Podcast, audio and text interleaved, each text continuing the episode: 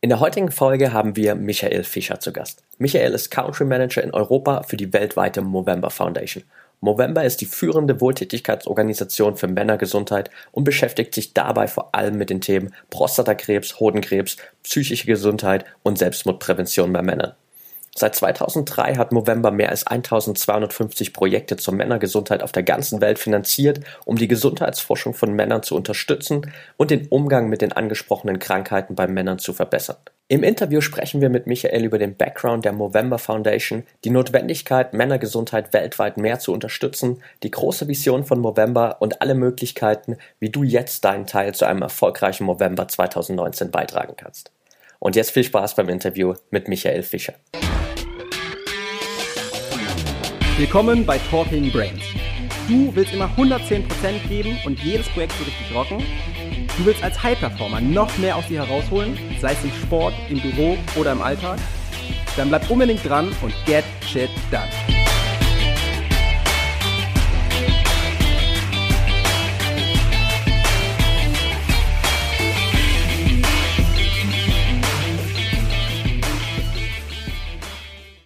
Welcome back hier bei Talking Brains, heute mit Michael Fischer. Schön, dass du dabei bist, Michael. Hi, danke für die Einladung.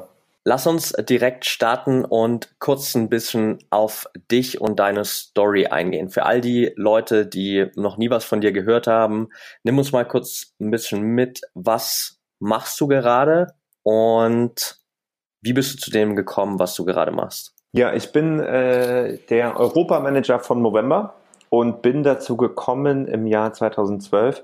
Ich habe in einer Berliner PR-Agentur gearbeitet und dort verschiedene Kunden und Marken betreut, ähm, teilweise aus der Autobranche, teilweise aus, der, aus dem Fashion-Bereich, Lifestyle, sowas in der Art. Und dann wurde ich zu der Zeit gerade befördert und habe meine erste richtige äh, Position, meinen ersten richtigen Job in der Agentur gehabt. Hatte zu der Zeit lustigerweise auch schon einen Schnurrbart, aber komplett unabhängig von der Arbeit für Movember und meine Chefin hat mich in ihr Büro gerufen. Ich habe gedacht, ich habe wieder irgendwas falsch gemacht, irgendeinen Fehler gemacht, irgendeine E-Mail falsch verschickt und dann hat sie mir aber von Movember erzählt und dass das irgendeine komische E-Mail aus äh, England kommt, die irgendwas erzählt über Schnurrbärte und über Spenden und Fundraising und Prostatakrebs und sie kann sich daraus keinen Reim machen und hat mich gebeten, ähm, dass ich mir das mal angucke, weil die Agentur auch immer schon sich ähm, für nachhaltige Themen, für Umweltschutz, für äh, Charity interessiert hat. Und dann habe ich mit den Jungs ein paar Mal telefoniert und am Ende des Tages haben wir dann den Pitch gewonnen und sind die erste PR-Agentur von Movember in Deutschland geworden. Und Movember gab es damals schon in vielen Ländern weltweit, aber noch nicht in Deutschland. Und das ähm, war dann die erste November-Kampagne 2012, die sehr erfolgreich war. Da ging es aber vor allem darum, den Leuten erstmal zu erklären, was ist überhaupt Fundraising, warum sollte man sich für eine Charity-Organisation einsetzen, wie kann man digital Spenden und Aufmerksamkeit sammeln? Und wie ähm, funktioniert das? Vor allem, dass man eine, eine Organisation hat, die weltweit vernetzt sich für ein Thema einsetzt und nicht, wie man das ja oft noch hat, dieses Klein-Klein hat, dass man nur vor der eigenen Haustüre kehrt, aber sich nicht um globale Projekte und Themen kümmert. Und 2015 hat Movember mich abgeworben von der Agentur und ich bin hier nach London gezogen, wo ich gerade im äh, Konferenzraum Charlie Chaplin sitze. Ja, bei uns sind alle Konferenzräume nach Schnurrbart-Vorbildern benannt. Es gibt Tom Selleck, es gibt Freddie Mercury, es gibt Albert Einstein. Und genau, bin jetzt hier seit ähm, über vier Jahren und seit zwei Jahren verantwortlich für Europa und damit auch für Deutschland, die Schweiz, Österreich und noch sieben andere Länder. Sehr, sehr cool. Was war so das, was dich an Movember von Anfang an direkt begeistert hat? Also wenn man jetzt so zuhört, was du gesagt hast, dann war es ja schon so ein bisschen gefühlt, ja, sagen wir mal, lieber auf den ersten Blick äh, und du hast dich sehr viel dafür eingesetzt, am Ende jetzt auch ähm, da gelandet und kümmerst dich um komplett Europa. Was hat dich an der Vision von Movember so gecatcht? Ich glaube, das, was mich am meisten begeistert hat, ist tatsächlich, dass Movember sehr positiv in der Kommunikation ist dass wir versuchen, die Leute eher mit der Karotte ähm, zu uns zu locken, als mit dem, mit dem äh, Stock ähm, anzutreiben. Also eine sehr positive Kommunikation, ähm, obwohl wir uns über, über sehr ernste Themen unterhalten, Prostatakrebs, Hodenkrebs, Suizidprävention, ähm, machen wir das alles mit einem Lächeln im Gesicht und manchmal auch mit einem ironischen Augenzwinkern.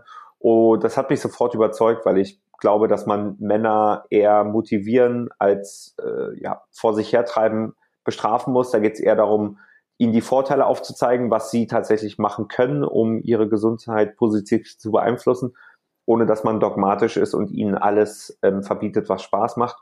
Und ich fand auch die Idee, eine Marke aufzubauen oder vielleicht tatsächlich zu, zu, zu schärfen oder zum, äh, zum Wachsen beizutragen, super interessant. Ich habe vorher für etablierte Unternehmen gearbeitet, wie zum Beispiel Smart, die, ähm, die Automarke von Daimler. Und da konnte man zwar auch mitgestalten, aber es war in einem ganz anderen äh, Umfang, als es bei Movember gepasst hat. Und wir haben damals tatsächlich 2012 auch zusammengesessen und überlegt, wie, wie müssen wir Movember anpassen und vielleicht auch übersetzen, damit das in Deutschland funktioniert. Das ist ja eine ganz andere Kultur als zum Beispiel Australien, wo Movember herkommt. Und das fand ich super interessant. Um ehrlich zu sein, haben mich die Gesundheitsthemen am Anfang gar nicht so sehr interessiert, weil ich glücklicherweise weder ähm, einen Krebsfall akut in der Familie ähm, habe, noch jemanden, der von seelischen Gesundheitsproblemen ähm, so betroffen ist, dass mir das bewusst ist.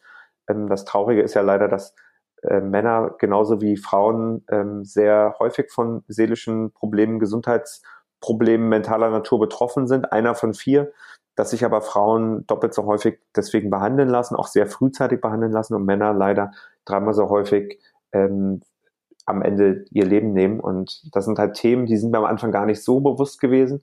Aber über die Jahre habe ich gemerkt, wie relevant das ist und habe auch immer mehr Leute kennengelernt, die davon betroffen sind. Und das hat dann nochmal dazu beigetragen, dass ich auch in meiner Arbeit ein bisschen mehr, ähm, wie soll ich sagen, Sinn gesehen habe, als es vielleicht äh, am Anfang der Fall war. Ja, Jetzt hast du gerade schon gesagt, dass Australien ja der Herkunftsort der Movember-Bewegung ist.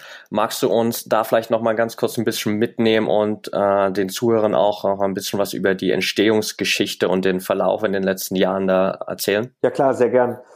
Movember ist, ähm, und das wissen viele nicht, tatsächlich spontan entstanden aus einer Kneipenwette oder einer Schnapsidee. Die Movember Foundation ist seit 2003, naja, seit 2004 aktiv. Also 2003 ist die Idee entstanden, als sich zwei Männer in einer Kneipe, in einem Pub in Australien über Modetrends unterhalten haben, wie Männer das ja äh, fast nie machen. Und äh, sie haben gebrainstormt haben überlegt, Modetrends kommen und gehen und dann kommen sie wieder zurück. Gibt es denn Modetrends, die verschwunden sind und nie wiedergekommen sind? Und dabei ist ihnen aufgefallen, dass niemand mehr Schnurrbart trägt. Damals 2003 waren Bärte absolut verpönt und wenn überhaupt, äh, wenn es überhaupt Männer gab mit Schnurrbärten, dann waren das meistens ältere Männer und die fanden aber Schnurrbärte cool. Sie haben überlegt, wie cool damals Tom Selleck aussah oder wie cool Freddie Mercury aussah und wie cool auch ihre Väter und Großväter mit Schnurrbärten aussahen haben sich dann überlegt, wir bringen den Schnurrbart zurück. Und so hat der November angefangen ähm, dieses Treffen stand im Oktober, fand im Oktober statt und sie haben sich dann überlegt, okay, im kommenden Monat, im November, lassen wir uns einen Mo, ein Mustache, ein Schnurrbart wachsen. Und am Ende des Monats hatte einer der beiden auch noch Geburtstag und haben sich überlegt, wir treffen uns am Ende des Monats hier wieder in der, in der Kneipe und feiern eine Party und verkleiden uns analog zu unseren Schnurrbartvorbildern. Und so ähm, fand der erste November statt, am Ende mit 30 mit 30 äh, Männern. Und sie haben aber in diesem Monat gemerkt, dass sie unheimlich viele Gespräche anregen, viele Nachfragen, was soll das mit dem Schnurrbart, äh, warum seht ihr so aus, wie ihr aussieht? Und die Ausrede war immer, wir machen das mit unseren Kumpels, wir ziehen das durch. Aber nach dem ersten erfolgreichen November haben sie sich äh, zusammengesetzt und haben überlegt, ob man diese Aufmerksamkeit nicht für ein gutes Thema, für einen guten Zweck nutzen kann und sind nach kurzer Recherche auf das Thema Prostatakrebs gestoßen, was ähm, damals schon die Hauptkrebs-Todesursache bei Männern war und leider immer noch ist, was aber kaum erforscht wird ähm, oder wurde damals, mittlerweile schon dank unserer Arbeit. Ähm, Männer sind an, an Prostatakrebs ähm, gestorben, weil sie viel zu spät diagnostiziert wurden. Männer sind äh, an Prostatakrebs erkrankt und wussten überhaupt nicht, was man machen kann, was die Optionen sind. Sie waren ähm, teilweise auch zu lange untätig und haben Symptome ignoriert. Und da kam die Idee auf, hey, wenn wir diese lustige Aktion mit dem ernsten Thema verbinden, können wir dadurch vielleicht einerseits Spenden sammeln, aber auch Aufmerksamkeit sammeln und vor allem, was ganz wichtig ist, Gespräche anregen, damit Männer merken, sie sind mit diesem Thema nicht allein und sie können sich anderen Männern anvertrauen und gemeinsam eine Lösung finden. Sehr coole Idee, auf jeden Fall da auch einfach, ja, dann die Aufmerksamkeit zu nutzen und äh, sich wirklich ein Thema zu suchen, was äh, vielleicht noch nicht so präsent ist in der Öffentlichkeit. Und das ist eigentlich auch ja so die große Frage, die dahinter steht. Warum ist eigentlich, bis es die Movember Foundation gab, niemand äh, darauf eingegangen, dieses Thema Männergesundheit näher zu betrachten? Oder warum ist es auch vielleicht jetzt immer noch? Ich meine, ihr macht da einen großartigen Job, um das mehr in den Vordergrund zu spielen, aber warum ist es immer noch so ein Thema, das eher so im Hintergrund abläuft? Ich glaube, viel kommt tatsächlich aus der, aus der Art und Weise, wie wir heute immer noch Männer oder Jungs erziehen. Also jeder, jeder Mann wird sich wahrscheinlich daran erinnern, dass mal irgendwann jemand zu ihm gesagt hat, sei keine Memme, sei kein Mädchen, sei ein Mann, ähm, reiß dich zusammen. Und das, das prägt die Männer bis heute und das prägt ähm, ja Männer auch weltweit. Also Männer sterben durchschnittlich weltweit fünf Jahre früher als Frauen. In einigen Ländern ist der Abstand glücklicherweise ein bisschen kleiner, in anderen Ländern ist er viel höher. Aber das hat nichts damit zu tun, ob wir in die, in die erste oder zweite Welt gucken, in welchem Kulturkreis das ist. Überall sterben Männer früher als Frauen. Und das liegt ähm, einzig und allein daran, dass Männer sich weniger um ihre Gesundheit kümmern, wenn überhaupt äh, oft erst zu spät zum Arzt kommen. Und ich habe schon über das Thema Suizid geredet auch ähm, ja mit mit seelischen Gesundheitsproblemen äh, versuchen alleine klarzukommen und leider dann ähm, oft erst sehr spät Hilfe holen oder tatsächlich den den Suizid als einzigen Ausweg sehen.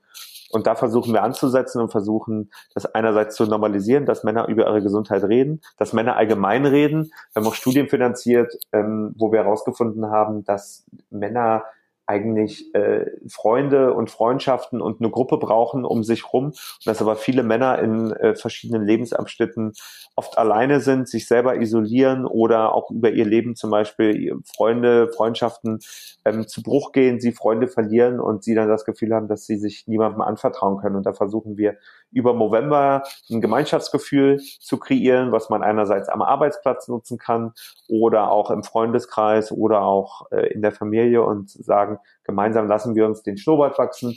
Oder es gibt auch andere Wege, uns zu unterstützen, indem man zum Beispiel sportlich aktiv wird oder indem man Events organisiert. Aber am Ende geht es immer darum, eine Gemeinschaft zu schaffen, in der man sich vertraut, wo man über tolle und aber aber auch über nicht so tolle Sachen reden kann und dann in diesem, in diesem Safe Space, in diesem vertrauten Raum auch Gespräche über ja, ernsthafte Themen anzureden, äh, anzuregen und die Männer dazu zu bekommen, ähm, zu reden. Dieses, dieses Stigma, wie gesagt, gibt es leider immer noch und es äh, liegt leider in unserer Natur als Mann, dass wir uns oft äh, zurückziehen und oft das Gefühl haben, wir müssen die Sachen mit uns selber ausmachen, aber da wollen wir, äh, da wollen wir gegen ankämpfen und wir glauben tatsächlich auch, durch unsere Arbeit können wir da einen wichtigen Beitrag leisten, weil wir auch viel Feedback von der Community bekommen, seien es jetzt Männer mit körperlichen Beschwerden, aber auch mit seelischen, die sich uns anvertrauen und uns dafür danken, dass wir es ihnen ermöglicht haben, dass es ihnen jetzt besser geht. Ja, also das, was du auch gerade angesprochen hast, so dieses Umfeld mit anderen zusammen auch einfach sich daran zu beteiligen, hilft definitiv auch nochmal extrem, sich mehr damit äh, zu beschäftigen und auch auf eine andere Art und Weise damit zu beschäftigen. Also so in unserer Erfahrung, wenn ich zurückdenke, gerade auch an das letzte Jahr, als wir zum ersten Mal bei uns im Office auch gesagt haben, hey komm, wir machen das jetzt wirklich mal für alle, die Bock haben ähm, und machen da komplett den ganzen November zusammen. Waren am Ende, glaube ich, 25, wenn nicht sogar fast 30 Leute, die dabei mitgemacht haben und es war eine andere Basis, auf der man sich mit diesen Themen beschäftigt hat, weil wenn ich davor mich ohne diese Movember-Verbindung hingesetzt hätte und mich über Prostatakrebs, über psychische Krankheiten von Männern oder auch die Selbstmordrate belesen hätte, dann hätte das, glaube ich, eine relativ negative Konnotation gehabt. Und so in diesem ganzen Umfeld mit der Movember-Bewegung war es irgendwie was ganz anderes und man hat das äh, deutlich positiver aufgenommen, weil man auch wusste, hey, wir tun gerade was dafür, dass sich das verbessert. Und das hat auf jeden Fall extrem geholfen. Nee, schön zu hören. Und genau das, das ist halt auch die Idee dahinter, dass man in den verschiedenen ähm, Kreisen und Netzwerken, in denen man sich bewegt, ähm, das Thema aufgreift und auch guckt, wie kann man selber seinen Teil dazu äh, da beitragen, aber wie kann man auch Movember nutzen als Tool, um zum Beispiel in der Firma, wo man ja sonst eher nicht über Gesundheitsthemen redet oder wenn dann nur hinter vorgehaltener Hand, das halt auch zur Normalität werden zu lassen. Wir haben ähm, zum Beispiel auch ein, ein Vier-Schritte ähm, oder Tool entwickelt für, für, äh, für Gespräche, für schwierige Gespräche, ein Gesprächsleitfaden, wo es auch darum geht, dass man ähm, direkt Probleme anspricht, dass man einen geeigneten Ort sucht oder auch schafft, um dieses Gespräch zu führen und es auch direkt äh, mit dem Betroffenen bespricht und sie auch fragt und sagt, dass man sich Sorgen macht und dass man Sachen beobachtet, die einen äh, ja, dazu führen, dass man dieses Gespräch führt, ähm, dass man Hilfsangebote gibt. Und ich glaube, viele denken, dass man dafür eine Qualifikation braucht oder eine Ausbildung braucht. Aber ich glaube, wenn jemand äh, auf offener Straße mit einem äh, offenen Bruch rumläuft, würden wir keine Sekunde zögern und hinlaufen und ihm Hilfe anbieten oder direkt einen Krankenwagen rufen. Und bei dem Thema seelische Gesundheit haben wir, glaube ich, oft ähm, Angst davor, es schlimmer zu machen oder wir haben vielleicht auch Angst davor, überhaupt etwas zu machen. Und wir wissen aber durch die Arbeit auch mit, mit Menschen, die an Depressionen leiden oder litten oder auch an Menschen, die äh, Suizide überlebt haben, dass es tatsächlich oft ein Gespräch sein kann, was, was äh, die richtigen oder der erste wichtige Schritt zur Heilung sein kann. Und ähm, genau das Gleiche ist halt auch beim, bei dem Thema ähm, Krebs, wo viele Männer Angst haben, zum Arzt zu gehen, weil sie sich schämen. Und dadurch äh, machen sie es viel schlimmer. Und ich glaube, das geht nur, indem wir eine, eine neue Normalität finden, wo man vielleicht auch mit einem Augenzwinkern und äh, mit einem Witz über ein ernstes Thema reden kann, einfach um den Männern diese Angst zu nehmen, sich zu öffnen. Ja, auf jeden Fall. Jetzt ist ja so das Offensichtliche der Bewegung, okay, man lässt sich als Mann einen Schnurrbart wachsen und es geht vor allem darum, dann auch ähm, mehr Awareness für das ganze Thema zu schaffen und am Ende natürlich auch Spenden zu sammeln. Was passiert so im Hintergrund in den restlichen elf Monaten des Jahres bei euch? Also was sind so die größten Projekte, die ihr vielleicht auch gerade unterstützt oder was sind dann die Wege, auf denen ihr auch die Spenden einsetzt? Genau, also November findet natürlich vorrangig im, im November statt, wobei eigentlich meine Hauptarbeit im September und Oktober liegt. Also jetzt gerade ähm, ist es noch ein bisschen stressig, aber am Ende des Tages müssen wir natürlich super viel vorbereiten, müssen gucken, dass äh, die Webseite steht, dass wir eine vernünftige Facebook-Seite mit einem Redaktionsplan haben, aber auch, dass es Toolkits gibt, Ideen, Präsentationen, mit denen ihr dann am Arbeitsplatz zum Beispiel oder die Zuhörer draußen mit, ähm, mit ihren Freunden, mit ihrer Familie den, den November gut und vor allem erfolgreich über die Bühne bringen. Ähm, und was ich mache hauptberuflich ist halt tatsächlich auch die Communities zu unterstützen, ähm, auch mit Marketingagenturen zusammenzuarbeiten, mit Marken zusammenzuarbeiten, mit Influencern zusammenzuarbeiten, um zu gucken, was können die machen, ähm, um uns zu unterstützen, weil nicht jeder, jede Firma ist gleich, nicht jeder Mensch ist gleich. Und deswegen versuchen wir mit November so eine Art Werkzeugkasten zu erstellen, wo sich jeder das rausnimmt, was er braucht, was er machen kann. Und es gibt Leute, die haben einfach nach drei, vier Jahren Schnurrbart wachsen, auch Lust, was anderes zu machen, die nehmen dann vielleicht eine sportliche Herausforderung an und laufen jeden Tag für November oder die organisieren dann lieber ein, zwei Mal im Monat einen großen Event, um dort Geld zu sammeln, anstatt sich jeden Tag ähm, den Schnurrbart im Spiegel beim Wachsen anzuschauen. Ähm, und was natürlich auch ein riesen, riesengroßes Thema ist und glücklicherweise sind wir da auch in den letzten Jahren immer besser geworden, diese Geschichte zu erzählen, es auch den Leuten transparent zu erklären, was mit ihrem Geld passiert. Ähm, wer auf unsere Webseite geht und sich da ein bisschen durchklickt, sieht da schon viele ähm, Projekte, die wir, die wir in Textform vorgestellt haben, wo wir äh, den Leuten versuchen, so einfach wie möglich zu erklären, was die Gesundheitsprojekte sind, die wir finanzieren. Aber weil das oft globale Projekte sind, sind die Texte dann meistens auf Englisch oder sie sind sehr anglophil übersetzt. Ähm, und eines der Projekte, auf die ich besonders stolz bin, ist ähm, ein Projekt mit der Sporthochschule in Köln. Ähm, das ist ein Teil eines globalen Projektes, bei dem wir untersuchen, ob und wie Männer mit erweitertem Prostatakrebs von regelmäßigem Sport profitieren können. Und jetzt wissen wir alle, dass regelmäßiger Sport gesund ist und uns länger am Leben hält. Aber was macht das tatsächlich mit Leuten, die schon an Krebs erkrankt sind, die vielleicht sogar an einem Krebs erkrankt sind oder an einem Stadion, wo sie ähm, nicht mehr allzu lange zu leben haben ähm, und wo sie vielleicht auch durch die Behandlung ähm, gar nicht in der Lage sind, so wie Otto Normalverbraucher einfach mal die Schuhe anzuziehen und vor die Tür zu gehen und mal fünf oder zehn Kilometer zu laufen. Und das haben wir ähm, dokumentiert, das gibt es auf unserer Facebook-Seite äh, zu sehen, facebook.com-November Germany. Ähm, und dort kann man sich ein Projektvideo angucken. Es wird auch diese und nächste Woche noch ergänzt um ähm, erweiterte Videos mit äh, dem Forscher und dem Patienten. Und da ist es tatsächlich so, dass dieser Patient, Hans-Georg aus Köln, der 2013 an, äh, mit Prostatakrebs ähm, diagnostiziert wurde, äh, an diesem Projekt teilnimmt und jetzt fast jede Woche, außer er ist zu krank ähm, oder hat gerade eine Behandlungs, ähm, eine Behandlung, die ihn einschränkt, dreimal die Woche äh, zur Sporthochschule geht, um dort dann ein auf ihn angepasstes Fitnessprogramm zu durchlaufen. Und dann geht es natürlich wie in jedem Fitnessstudio ein bisschen um Warm-up, aber auch um Kraft, um Ausdauerübung. Und die Studie ist noch nicht abgeschlossen, die findet aber parallel in verschiedenen Ländern statt. Und die ersten Ergebnisse zeigen, dass diese Männer natürlich einerseits von dem Sport profitieren, weil er ihnen eine Möglichkeit gibt, sich auszupowern.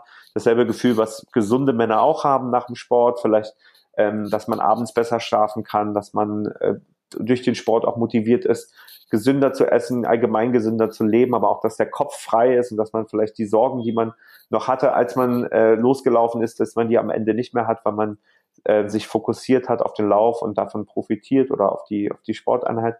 Das zweite, das wissen viele nicht, ist, dass eine der Behandlungsmethoden bei Prostatakrebs ähm, ist, dass man die Testosteronproduktion runterfährt, weil Testosteron das ähm, Wachstum des Prostatakrebses anregen kann. Ohne Testosteron ähm, schwindet aber die Knochenmasse und die Muskelmasse und das bedeutet, dass Männer, die vorher ganz selbstverständlich im Leben standen, vielleicht nicht mehr einkaufen und nicht mehr Treppen steigen können und durch den Sport kann man dem entgegenwirken und kann ihnen dabei helfen, die Lebensqualität zu erhalten.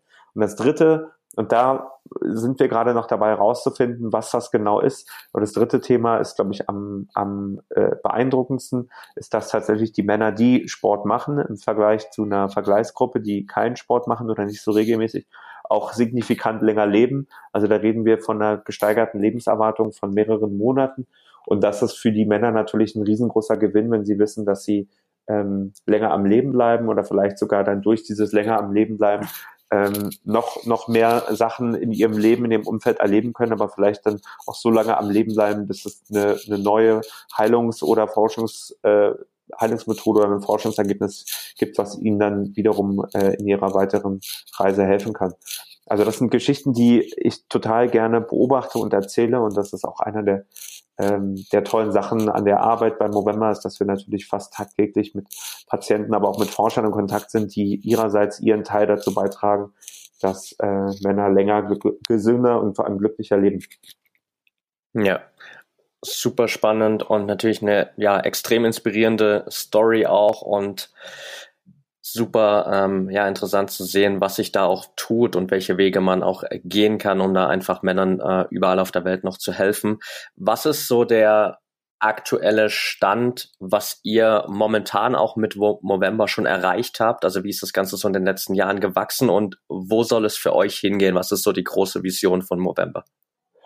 Ja, die große Vision ist tatsächlich eine sehr, sehr ähm, ambitionierte Vision. Also wir haben eine, eine Strategie, bis zum Jahr 2030, an der wir uns messen und die Ziele, die wir dort festgesetzt haben, sind die, an denen wir uns auch messen und wo wir versuchen, tatsächlich einen großen, äh, einen großen äh, Unterschied zu machen beim Thema Männergesundheit. Und es ist unheimlich schwer, das, das in Zahlen tatsächlich in einem kürzeren Zeitraum zu messen, ähm, weil wir A, unsere Ziele ähm, global definieren. Wir sind aber im November, mit November nur in 20 Ländern offiziell vertreten. Also November ist frei zugänglich, ähm, sozusagen Open Source und jeder, der möchte, kann sich auf november.com informieren. Wenn man aber zum Beispiel in Deutschland ist oder in Frankreich oder in einem anderen europäischen Land, was wir betreuen, dann bekommt man zum Beispiel ähm, Informationen, Texte, Flyer etc. in der jeweiligen Landessprache. Das können wir nicht in jedem Land anbieten und wir ähm, finanzieren zum Beispiel auch Forschungsprojekte in mehr Ländern als in denen, in denen wir vertreten sind. Deswegen haben wir diesen globalen Ansatz. Und wir haben drei Ziele für 2030. Das erste ist, dass wir die Zahl der Männer, die an Prostatakrebs und Hodenkrebs weltweit sterben, um 50 Prozent senken wollen vor allem dadurch, dass wir Forschungsgelder in bessere Behandlungs- und Diagnosemethoden stecken, aber auch dadurch, dass wir Männer ähm, sensibilisieren, zum Beispiel regelmäßig zur Vorsorge zu gehen, ab 45 oder 50, je nachdem, ob man schon Prostatakrebs in der Familie hat, ähm, dass wir junge Männer ab 15 dazu motivieren wollen, sich regelmäßig die Hoden abzutasten, um dann festzustellen, was sich normal anfühlt und dann, wenn sich etwas nicht normal anfühlt, ähm, auch relativ rasch zum Arzt zu gehen, weil bei Hodenkrebs tatsächlich jeder Tag ähm, zählen kann, was die Signifikanz der, der Behandlungsmethoden angeht. Und das dritte Thema, Entschuldigung, das zweite Thema ist das Thema ähm, Suizid. Dort wollen wir die Zahl der ähm, Männer, die sich das Leben nehmen, bis 2030 weltweit um 25 Prozent senken. Also nur damit man die Größenordnung versteht, es bringt sich äh, leider pro Minute weltweit ein Mann um. Das heißt, wir reden von über 500.000 Männern, die sich weltweit jährlich das Leben nehmen und eine Reduzierung von 25 Prozent sind also über 100.000 Männer weniger, die sich weltweit das Leben nehmen. Also ein, ein großer Ansatz, aber das machen wir natürlich nicht alleine, sondern da gibt es auch andere Organisationen, mit denen wir auch teilweise zusammenarbeiten in den verschiedenen Ländern, die uns da unterstützen und wo wir auch Hand in Hand in die Richtung gehen, weil wir am Ende nur den ersten Schritt machen und Männer sensibilisieren wollen für das Thema. Aber wir haben zum Beispiel keine ähm, Telefonseelsorge oder ähnliches, sondern wir arbeiten in Deutschland zum Beispiel mit der Telefonseelsorge zusammen. Ähm, und das dritte Thema ist das Thema Nebenwirkungen von Prostata- und Hodenkrebsbehandlung. Ähm, da ist es so, dass wenn der Krebs spät erkannt wird, oft sehr, sehr radikale Behandlungsmethoden eingesetzt werden, weil es dann nicht darum geht, die Lebensqualität zu erhalten, sondern tatsächlich das Leben zu retten. Und wir hoffen auch durch die Studien und Projekte, die wir finanzieren, dass wir einerseits bessere und schonendere Behandlungsmethoden entwickeln. Wir haben zum Beispiel auch gerade ein Projekt ähm, weltweit, wo wir eine Datenbank erstellen, ähm, anhand derer die Männer, die erkrankt sind, aber auch die Ärzte, die behandeln, tatsächlich gucken können, wie viele Männer in der ähnlichen Situation mit dem gleichen Krebs haben von welcher Behandlung am meisten profitiert. Und da haben wir glücklicherweise auch durch unsere globale Kooperation viele, viele Millionen Datensätze gesammelt, die wir nun auswerten können und stetig weiterentwickeln können, damit die Männer, die diagnostiziert werden, immer die schonendere und die effizienteste Behandlung bekommen.